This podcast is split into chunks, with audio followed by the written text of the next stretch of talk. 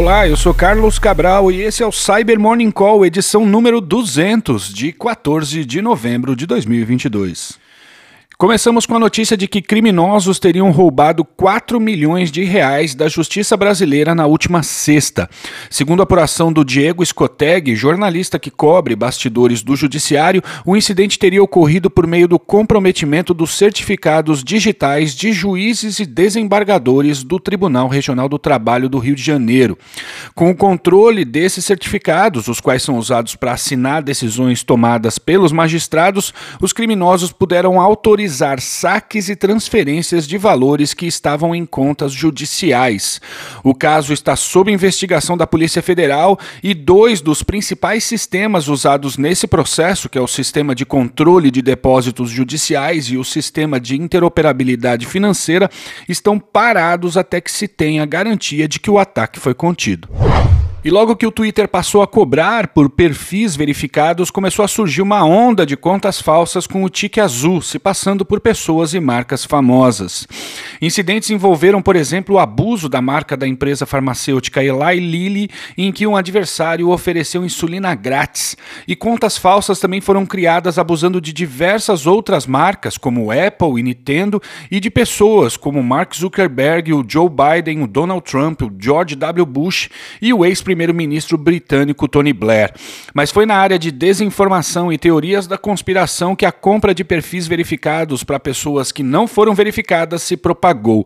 Segundo a apuração da BBC, essas contas estão sendo usadas em várias operações de influência da opinião pública.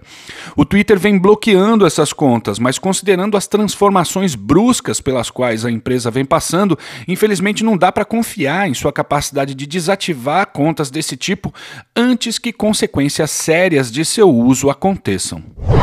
E a equipe da Lookout recentemente publicou um estudo sobre duas campanhas de vigilância contra a população uigur na China e também fora do país. No centro da operação está um spyware para Android chamado Bad Bazaar.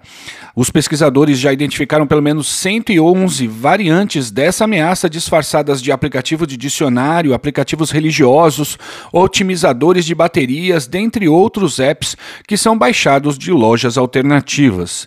Uma evidência de que as campanhas estão mirando uigures fora da China é que versões desses apps também foram submetidas sem sucesso à Google Play Store, cujo acesso é bloqueado no território chinês. E a gente encerra com a notícia de que pelo menos um bilhão de dólares em criptoativos de clientes desapareceram da recém-quebrada exchange de criptomoedas FTX. A empresa entrou com um pedido de falência na última sexta-feira. Segundo a apuração da Reuters, o fundador da corretora, Sam Bankman-Fried, teria mantido uma rota secreta para transferir 10 bilhões em fundos enquanto a FTX desmoronava.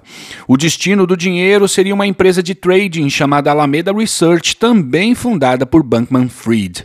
Em meio ao caos envolvendo retiradas apressadas de clientes e também do fundador da empresa, há indícios de que 659 milhões de dólares teriam sido roubados da corretora. A busca pelo destino desse dinheiro tem se convertido na maior caçada da história dos criptoativos, envolvendo empresas especializadas no tema, autoridades policiais e pessoas comuns, simpatizantes da área de forense em blockchain. E é isso por hoje. Obrigado a todo mundo que esteve com a gente nessas 200 edições e também para quem chegou agora. Uma ótima semana para vocês. Você ouviu o Cyber Morning Call, o podcast de cibersegurança da Tempest. Nos siga em seu tocador de podcast para ter acesso a um novo episódio a cada dia.